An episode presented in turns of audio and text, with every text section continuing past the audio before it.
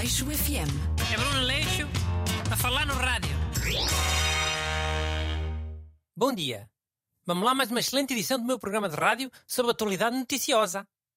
Hoje está cá o ajudante Renato Alexandre. Como é que é, pessoal? Bruno, olha, hoje, eh, em vez de falarmos só de um tema, achei que podia ser fixe falar de três. Não quero, não dá tempo.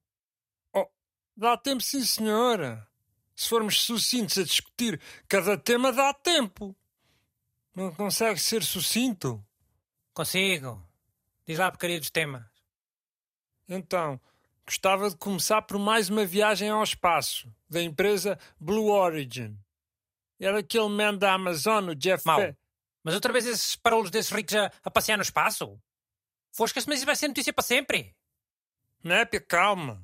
Desta vez achei que tinha interesse porque o ator William Shatner também foi na viagem. E ele era o Capitão Kirk do Star Trek. Não achas uma cena simbólica? Não. O problema é que agora o- os outros ricos vão responder, né? A tentar sair por cima. O próximo recalhaço com um foguetão vai querer levar logo o- o Darth Vader ou assim. Népia, eu acho que o ator que fez Darth Vader nos filmes mais antigos até já morreu. Pá, vai o James Earl Jones, o que fez a voz. James Earl Jones ainda é vivo. Pelo menos há dias era, que eu por acaso até fui confirmar. Ok, e não achas que isso eh, seria uma, uma viagem especial? Para quem? Só se for para o James Earl Jones. O que é que nós temos a ver com isso? Caraca, já vimos que está para passear de foguetão. Pronto, parabéns. Agora chiu com essas porcarias. Ou, ou vai ser sempre uma notícia muito importante. Oh, sempre, sempre não há de ser. Olha que não sei se não vai.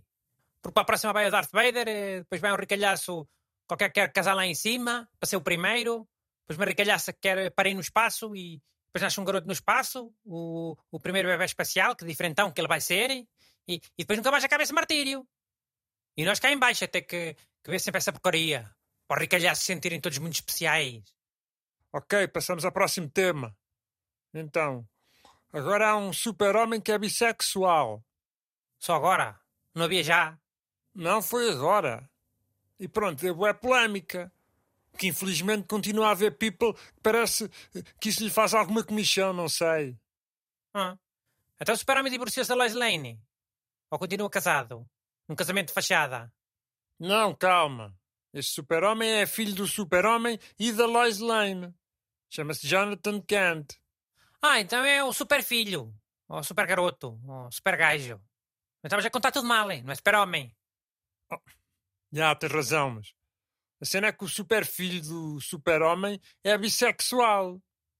E além disso, alguma das cenas que ele vai lutar vai ser tipo eh, causas e, e cenas tipo incêndios por causa das alterações climáticas, tipo deportações de refugiados, essas causas, sabes? E pronto, deu logo boa polémica. Mas a polémica porquê? Isso ao menos são coisas que existem. O super homem passou a vida a lutar eh, eh, contra porcarias de inimigos que nem existiam. Até teve um inimigo que era o homem micro-ondas.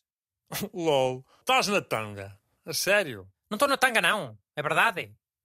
E há outro que é o homem brinquedo. O inimigo que dá vida a brinquedos para atacarem o super-homem. E então o super-homem passa as histórias todas a dar chapadas a- e, e socos em brinquedos.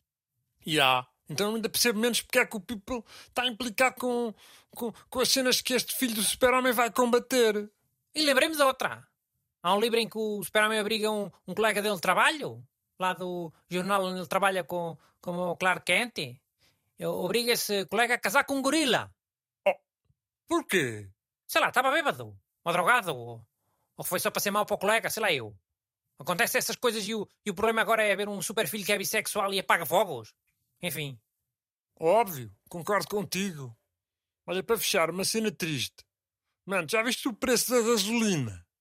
Olha, Renato, isso é tão urso que eu já começo a achar que possa fazer parte de uma estratégia do, do governo para repovoar o interior.